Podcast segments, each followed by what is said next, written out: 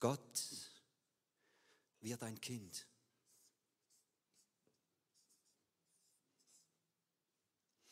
Gott wird ein Kind von Menschen.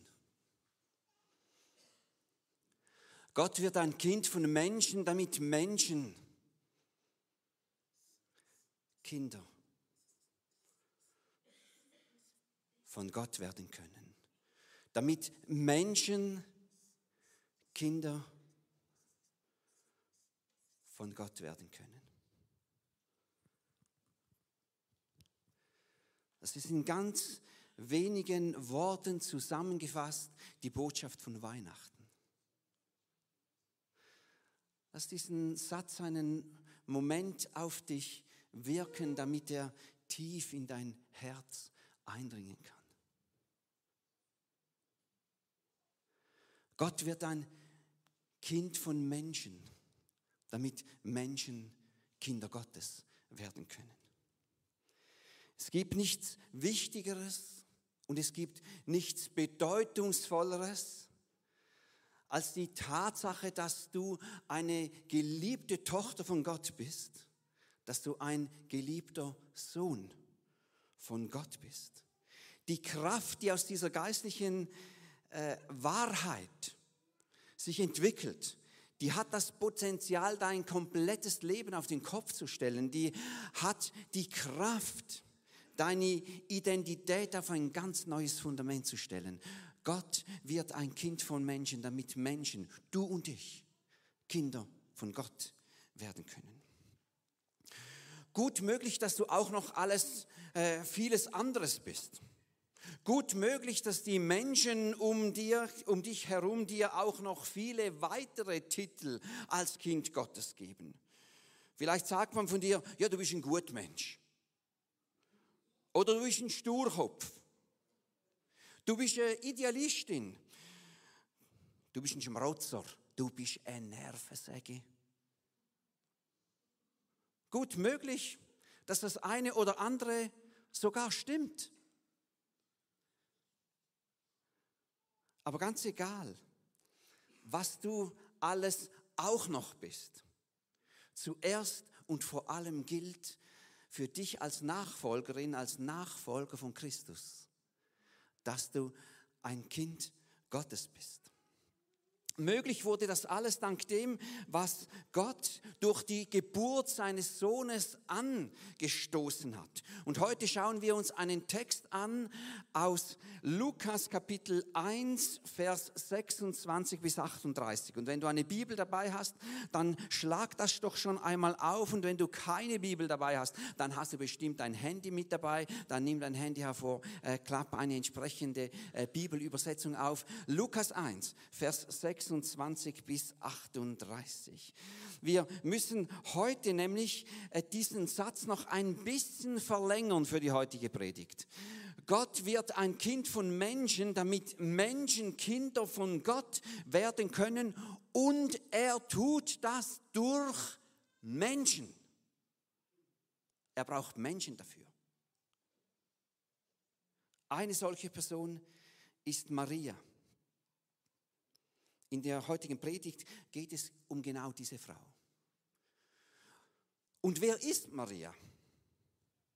Vielleicht machst du in diesen letzten Tagen vor Weihnachten noch eine kleine Umfrage bei dir am Arbeitsplatz oder in deiner Nachbarschaft. Frag doch einfach einmal, wer ist Maria? Und ich bin sicher, du wirst äh, viele der Standardantworten bekommen. Ja, Maria, das, das war die Verlobte von Josef. Ja, war sie auch. Maria, das war die Frau von Josef. Ja, auch das war sie später. Maria war die Mutter von Jesus. Ja, auch das war Maria. Und Maria ist die Mutter Gottes. Je nachdem, was du für einen religiösen Hintergrund hast, ist auch diese Antwort korrekt. All das war Maria auch. Zuerst und vor allem. Und wenn man Maria nicht nur über einige wenige Augenblicke ihres Lebens oder einige wenige Jahre ihres Lebens, sondern über ihr ganzes Leben definiert, dann war sie vor allem ein Kind, eine geliebte Tochter von Gott. Das war ihre tiefste Identität. Und worin unterscheidet sich Maria, was diese tiefste Identität betrifft? Von Ruth oder von Sarah oder von Bea oder von Katja oder von wem auch immer? In gar nichts. Was diese tiefste Identität betrifft, unterscheidet sich Maria von niemandem. Aber zu behaupten, dass Maria nichts Besonderes gewesen wäre, das würde dann den Nagel doch wieder nicht auf den Kopf treffen. Und deshalb schauen wir noch ein bisschen weiter. Angefangen hat alles ganz normal. Maria war eine gewöhnliche Frau.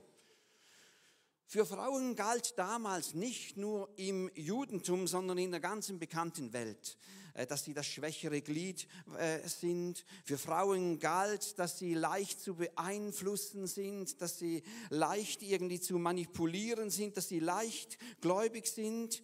Frauen bekamen in aller Regel keinen Schulunterricht. Also hätte ein Mann damals gesagt, ich schicke meine Tochter zur Schule, dann hätte er im besten Fall etwas Mitleid geerntet. Im schlimmeren Fall hätte man ihn angefeindet. Und da war, weißt du, alleine die Tatsache, dass das in vielen Ländern der Welt bis heute so ist, die müsste uns zu denken geben an diesem Weihnachtsfest. Aber was Maria betrifft, kannst du davon ausgehen, dass sie keine Toraschule besucht hat. Aber Sie hat trotzdem mit großer Sicherheit etwas vom Engel Gabriel gehört. Der Engel Gabriel, das ist der Engel, der dem Propheten Daniel begegnet ist, der ihm diese äh, Vision gebracht hat und ihm diese Vision auch erklärt hat. Und weil das Buch Daniel zur Zeit der Geburt von Jesus sehr, sehr beliebt war, war auch der Engel Gabriel bestens bekannt und quasi so ein, äh, ein himmlischer Hero, einer, der ganz groß im Trend war. Und dieser Engel Gabriel, der begegnet Maria und sagt zu ihr, sei gegrüßt. Lateinisch Ave Maria. Von dem kommt das, dieses Ave Maria. Sei gegrüßt, dir ist eine hohe Gnade zuteil geworden. Der Herr ist mit dir. Heute würde der Engel vermutlich sagen, hallo Maria, ganz herzliche Grüße von Gott. Heute gibt es einen Tag für dich, den wirst du nie mehr vergessen. So würde es heute vermutlich tönen. Und Maria,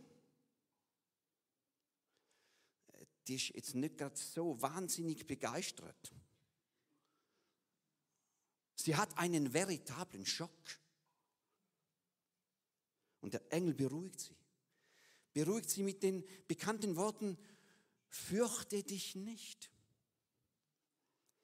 Und diese drei Worte, fürchte dich nicht, die findest du in der Bibel immer und immer und immer wieder. Einige sagen, dass diese Formulierung fürchte dich nicht 365 Mal in der Bibel vorkommt. Ich habe es nicht gezählt und vermutlich ist es vor allem eine Frage der Übersetzung auch. Aber du kannst davon ausgehen, dass für jeden einzelnen äh, Tag dieses Jahres und auch des kommenden Jahres ein fürchte dich nicht in der Bibel für dich bereit liegt. Fürchte dich dich nicht. Und dann fängt, fährt der Engel fort und jetzt bitte dich einmal nicht in, diese, in dein Handy oder in deine Bibel reinzuschauen, sondern einfach mal zu hören. Gell? Der Engel hat dir ja nicht ein WhatsApp geschickt, sondern er hat mit dir geredet. Also versuch einfach einmal zuzuhören. Der Engel fährt fort. Maria, Du wirst schwanger werden und einen Sohn gebären. Dieser wird groß sein und Sohn des Höchsten genannt werden. Der Herr wird ihm den Thron seines Vaters David geben. Er wird herrschen in Ewigkeit und sein Königtum wird kein Ende haben. Alles klar? Falls dir das jetzt ein bisschen zu schnell ging und falls das dein Fassungsvermögen kurzfristig etwas überfordert hat, kannst du davon ausgehen, es ist Maria genau so gegangen, wie es dir jetzt gerade gegangen ist. Und ich habe übrigens noch nicht einmal den ganzen Text gelesen. Jetzt kannst du wieder in deine Bibel reinschauen und siehst du, der Engel hat, hat noch mehr gesagt als das. Und das können wir schon kaum fassen. Maria reagiert auf diese Ankündigung ganz ähnlich wie Abraham oder wie Mose oder wie Jakob oder andere, bei denen sich Gott gemeldet hat. Sie formuliert überraschend schnell eine Gegenfrage. Und jetzt musst du mal in den Text reinschauen. Dort sagt sie, wie wird dies zugehen, da ich von keinem Mann weiß? Gell, auf Neudeutsch heißt das nichts anderes. Hey, sorry, wie soll ich ohne Sex schwanger werden? Das war die Frage. Das war die Frage. Maria will es wissen. Sie will es wirklich wissen. Weißt du, wir unterschätzen heute vermutlich den Grad der Aufklärung der damals 12- bis 14-Jährigen äh, ziemlich. Ich vermute, dass die 12- bis 14-Jährigen damals besser oder mindestens solider aufgeklärt waren als die heutigen 12- bis 14-Jährigen. Und ja, Maria war 12 bis 14 Jahre alt, weil etwas weiter im Text finden wir die Bemerkung, dass sie mit Josef verlobt war. Und 12 bis 14 Jahre, das Alter von 12 bis 14 Jahren, das war das Alter, in dem man damals verlobt und verheiratet wurde. Und ja, du hast richtig gehört, man hat sich nicht verlobt und man hat nicht geheiratet, sondern man wurde verlobt und man wurde verheiratet. Und den Ehepartner hat man sich selbstverständlich nicht selbst ausgesucht. Das haben in ehrvoller Würde die Eltern für einen getan. Und wenn du damals als 20-jährige Frau drei oder vier Kinder gehabt hast, dann war das auch kein Weltwunder. Das war schon fast die Normalität und es war übrigens auch keine Überforderung. Weil du bist ja nach der Hochzeit mit deinem neu angetrauten Ehemann nicht in deine eigene kleine Wohnung zwei Dörfer weiter eingezogen, sondern selbstverständlich in die Großfamilie deines frisch angetrauten Ehemanns. Und in dieser großen Familie standen zur Erziehung deiner Kinder mit beratender und helfender Hand deine Eltern, also die, deine Schwiegereltern, die Großeltern deines neuen Mannes, die äh, ledige oder verwitwete Schwester des äh, Schwiegervaters. Und dann waren da auch noch Knechte und Mägde, die haben auch wunderbar mitgeholfen, mit beraten und äh, ich ich muss gar nicht sagen, dass das vielleicht manchmal auch ein bisschen schwierig war. Gell? So musst du dir das vorstellen. Wie bitte soll ich ohne Sex schwanger werden? Ich finde, dass Maria noch gute Fragen stellen kann. Gell? Und sie bekommt eine Antwort. Und jetzt wieder nicht in deine Bibel reinschauen, sondern einfach einmal zuhören. Der Heilige Geist wird über dich kommen und die Kraft des Höchsten wird dich überschatten. Deshalb wird auch das Kind, das du zur Welt bringst, heilig sein und Gottes Sohn genannt werden. Und auch Elisabeth, deine Verwandte, ist schwanger und wird noch in ihrem Alter einen Sohn bekommen. Von ihr heißt es doch, sie sei unfruchtbar und jetzt ist sie im sechsten Monat schwanger. Denn für Gott ist nichts unmöglich. Alles klar? Du darfst gerne wieder in deine Bibel reinschauen. Hab wieder einiges ausgelassen. Nein, für, für Maria war überhaupt nicht alles klar. Vermutlich hat sie nach dieser Ansage des Engels mehr Fragen als Antworten.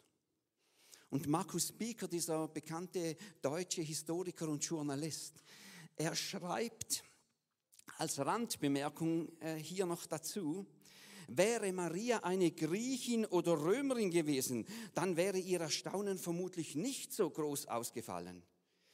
In den Mythen dieser Völker kamen sexuelle Begegnungen zwischen Göttern und Menschen häufig vor.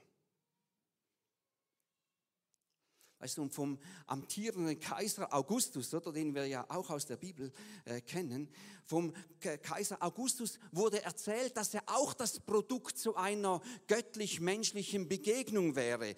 Die Mutter von Augustus sei von einem schlangenähnlichen Gott schwanger geworden, hieß es. Glaub es, wenn du es zu fassen magst. Und ja, auch bei den Juden hat man von vielen Wundern gewusst, aber von einer Schwangerschaft ohne einen biologischen Vater, da hat man auch im Judentum nichts davon gewusst. Und jetzt zurück zu Maria.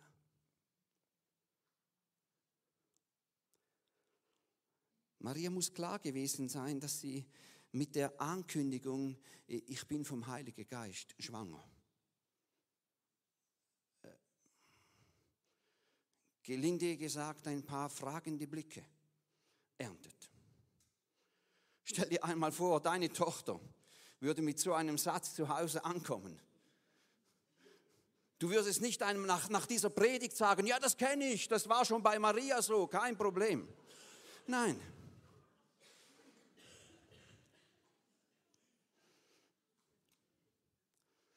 Eine Jungfrauengeburt. Das hat Kopfschütteln ausgelöst. Und das Kopfschütteln über diese Jungfrauengeburt ist in den letzten paar Jahrhunderten eher noch stärker als schwächer geworden. Eine Jungfrauengeburt, das ist eine Provokation für unseren Verstand. Eine Provokation. Aber ich glaube, dass diese Jungfrauengeburt auch eine Einladung von Gott ist, eine Einladung an uns. Es ist die Einladung an uns, unseren Verstand und das, was wir uns vorstellen können, nicht zum Maßstab von Gottes Verstand und dem, was ihm möglich ist, zu machen. Paulus schreibt später einmal, dass Gott mehr tun kann, als wir von ihm erbitten können, dass er mehr tun kann, als wir uns überhaupt vorstellen können. Philipper 3, Vers 20. Die Menschheit und gerade auch die Wissenschaft haben sich immer wieder einmal gründlich, richtig gründlich geirrt. Viele große Denker, nicht nur christliche Denker, haben darauf hingewiesen, dass es mehr gibt zwischen Himmel und Erde als das, was wir mit unseren Augen sehen und mit unserem Verstand einfach so fassen können. Und ich glaube, dass es gerade uns in unseren Breitengraden und in der westlichen Welt gar nicht so schlecht anstehen würde, ein bisschen mehr Demut an dieser Stelle walten zu lassen, wenn es darum geht, unseren Verstand einzuschätzen. Maria hat mit Sicherheit nicht den Durchblick. Aber trotzdem hat sie eine höchst erstaunliche Antwort. Jetzt kannst du gerne in deiner Bibel nachlesen. Dort sagt sie, ich bin die Dienerin des Herrn. Was du gesagt hast, soll mir geschehen. Also wie bitte? War das jetzt gerade ein Ja ohne weitere Nachfrage? Ja, das war es. Ein Ja ohne weitere Nachfrage. Weißt du, als Gott damals Mose berief, ist es ganz anders gelaufen. Auch für Mose hatte Gott einen großen Auftrag. Musst du einmal 2. Mose da in den ersten Kapiteln äh, nachschauen. Mose lamentiert und diskutiert äh, mit Gott so lange, bis es Gott wirklich den Nerv ausreißt. Über zwei Kapitel der Bibel hinweg bringt er seine Bedenken und Ausreden vor. Äh, nichts von, ich bin der Diener des Herrn. mir geschehe nach seinem Willen. Und auch als Gott Gideon beruft, hat er einen großen Auftrag für ihn. Und auch Gideon nimmt diesen Auftrag an, aber erst nach einer langen Diskussion und nachdem ihm Gott eine ganze Reihe von Zeichen gegeben hat. Es macht fast den Anschein, dass es immer ein bisschen schwierig wird, wenn Gott Männer beruft.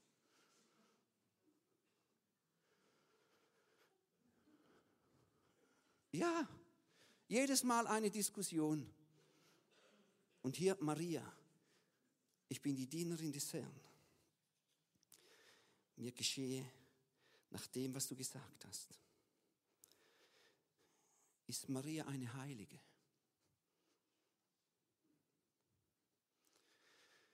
Weißt du, ich denke, eine Heilige. In dem Sinn, dass man im Verlauf der Kirchengeschichte zu den Bildern von ihr jedes einmal auch noch einen Heiligenschein äh, über ihr zeichnet. Und dann eine Heilige in dem Sinn, dass man Souvenir von ihr verkauft. Das hat Maria mit Sicherheit nicht sein wollen.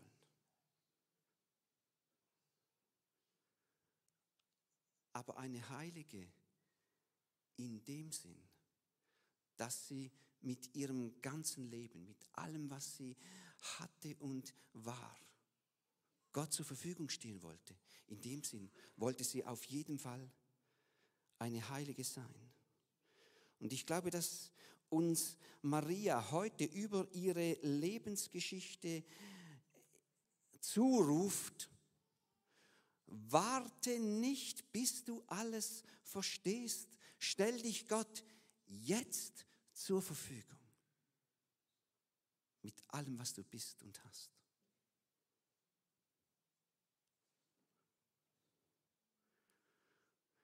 Die Person, die den Hebräerbrief geschrieben hat, diesen langen Brief. Wir wissen nicht, wer es war. Gell? Viele vermuten, es war Paulus.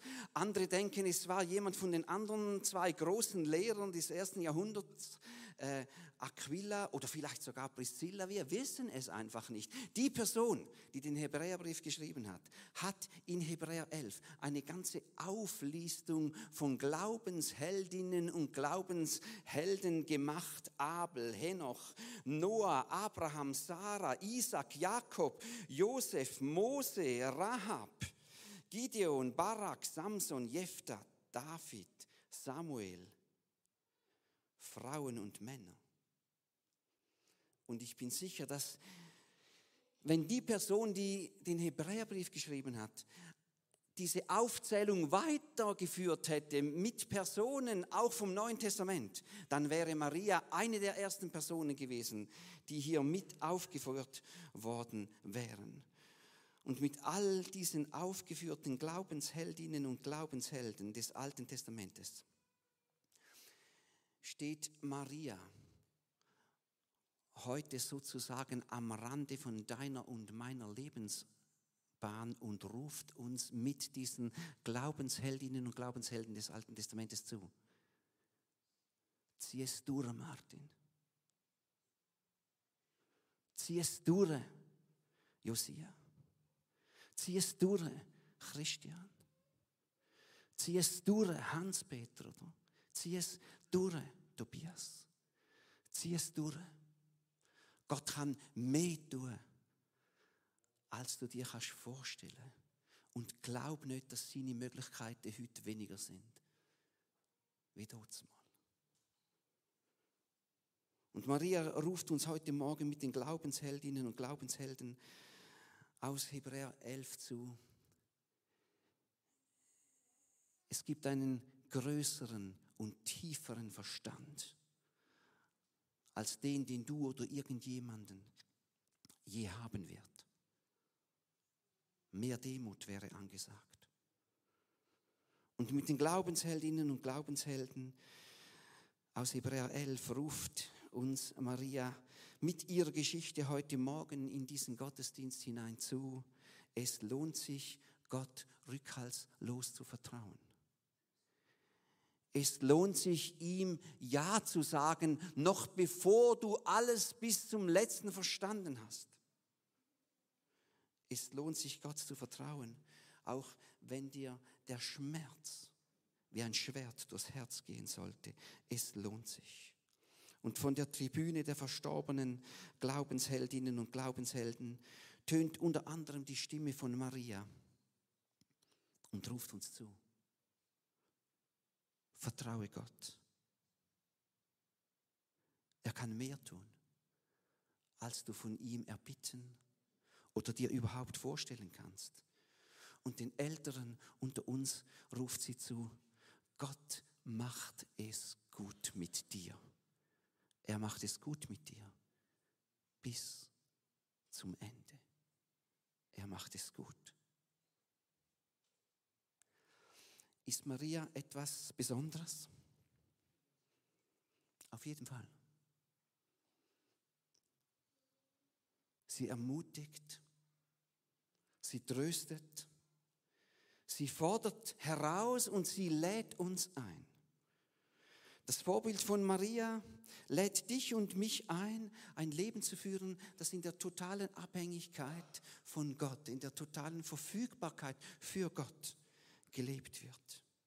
Und das Leben von Maria war nicht das Leben einer spirituellen Ausnahmeerscheinung. Und es war auch nicht das Leben irgendeiner Lieblingstochter von Gott. Das Leben von Maria war einfach das Leben einer Frau, die diesem Gott dienen wollte, dem Gott, der selbst ein Kind von Menschen wurde, damit Menschen Kinder von Gott werden können.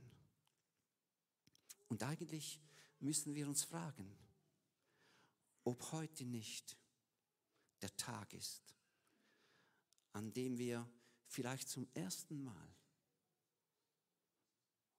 oder vielleicht auch zum wiederholten Mal wie Maria sagen können, ich will dein Diener sein. Ich will deine Dienerin sein, himmlischer Gott. Mache mit meinem Leben das, was du dir schon immer für mich vorgestellt hast. Wir beten miteinander.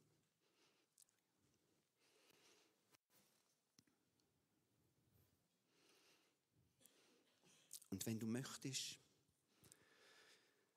dann kannst du jetzt einfach in deinem, in deinem Herz still mitbeten.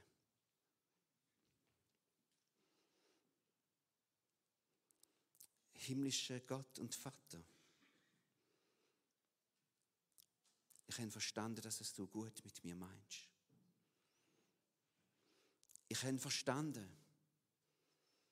dass du mehr kannst tun, als ich von dir erbitten kann dass du mehr kannst tun, als ich mir überhaupt vorstellen kann. Ich habe verstanden, dass du gute Gedanken über mein Leben hast. Und heute Morgen möchte ich es dir zum ersten oder auch zum wiederholten Mal sagen. Ich bin da. Ich möchte dein Diener, ich möchte deine Dienerin sein ich erlaube dir, in meinem Leben das zu tun, was du dir schon immer vorgenommen hast. Ich weihe mein Leben dir. Amen.